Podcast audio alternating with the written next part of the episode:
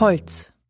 Die Besonderheiten des Materials Holz sind sehr vielschichtig, da man von der Rinde bis zum Holz, bis zur Wurzel, bis zu den Blättern wahrscheinlich alles verwenden kann, sowohl im handwerklichen als auch medizinischen oder in anderen Sinnen.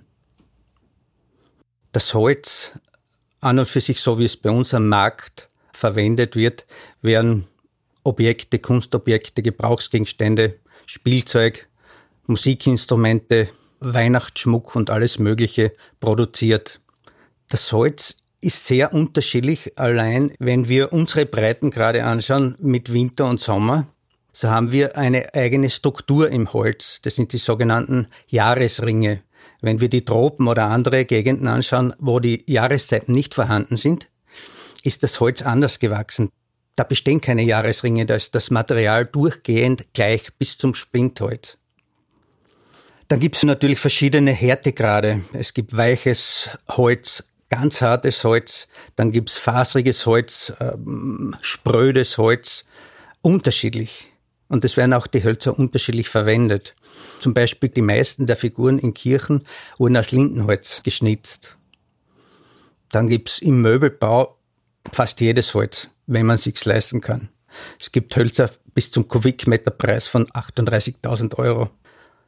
Dann kann man zum Teil auch die Rinde verwenden. Ich verwende sie zum Beispiel als Weihnachtsschmuck, Sterne, Kugeln und verschiedene Sachen. Die Rinde muss gepresst werden. Die kann man in unserer Gegend halt nur Mai, Juni verwenden, weil man sie da runterschälen kann.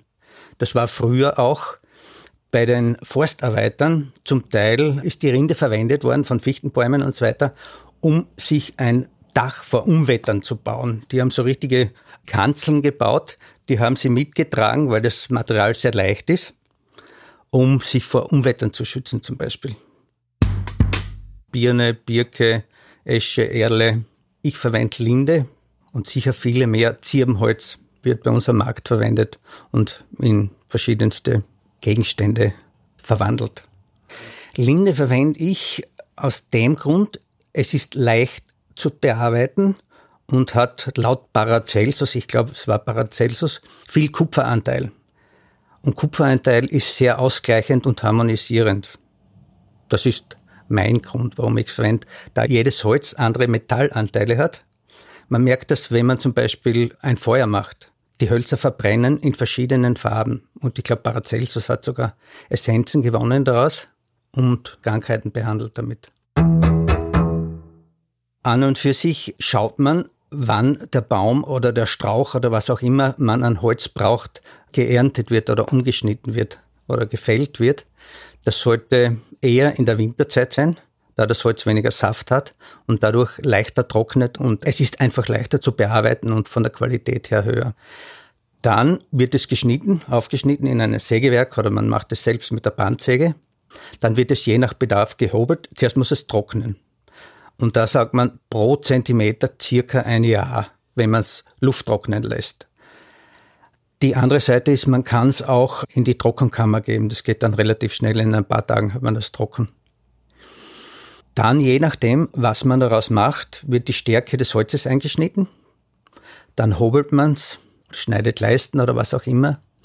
Ich zeichne die ganzen Sachen auf, die ich produziere, von Engeln angefangen über Bäume und, und. Dann muss ich es ausschneiden mit einer Dekopiersäge. Dann wird es grob geschliffen, fein geschliffen, Standlager raufgeschliffen, poliert, und dann wird es entweder gebeizt, geölt oder je nachdem, was man produziert. Bei Schmuck ist es sicher ein bisschen anders, weil man da viel mehr schleifen muss mit viel verschiedenen Körnungsgraden. Man kann mit Holz von kleinsten Teilchen bis zu Riesenfiguren oder Skulpturen machen. Es ist auch wetterbeständig. Man kann es auch für außen verwenden, wenn man die richtigen Holzarten verwendet, wie Lärche, Akazie oder Eiche. Und es ist die Vielschichtigkeit die vielen Farben, die unterschiedlichen, speziell wenn ich so kleine Engel mache oder was, da kann ich vom Strauch, vom Essigbaum bis zum Rosenstamm oder Flieder jedes Holz verwenden. Und da gibt's Farben von weiß bis violett oder die Blutzeder, die hat eine unwahrscheinliche Farbe von dunkelviolett, rot bis weiß.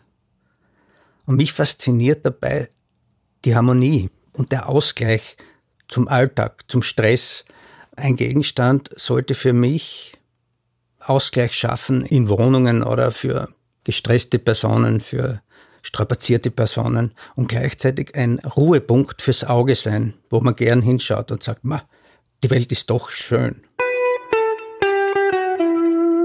Mein Name ist Paul Wagner. Ich arbeite mit Holz seit mehr als 30 Jahren und Sie finden mich hier am Karlsplatz am Weihnachtsmarkt.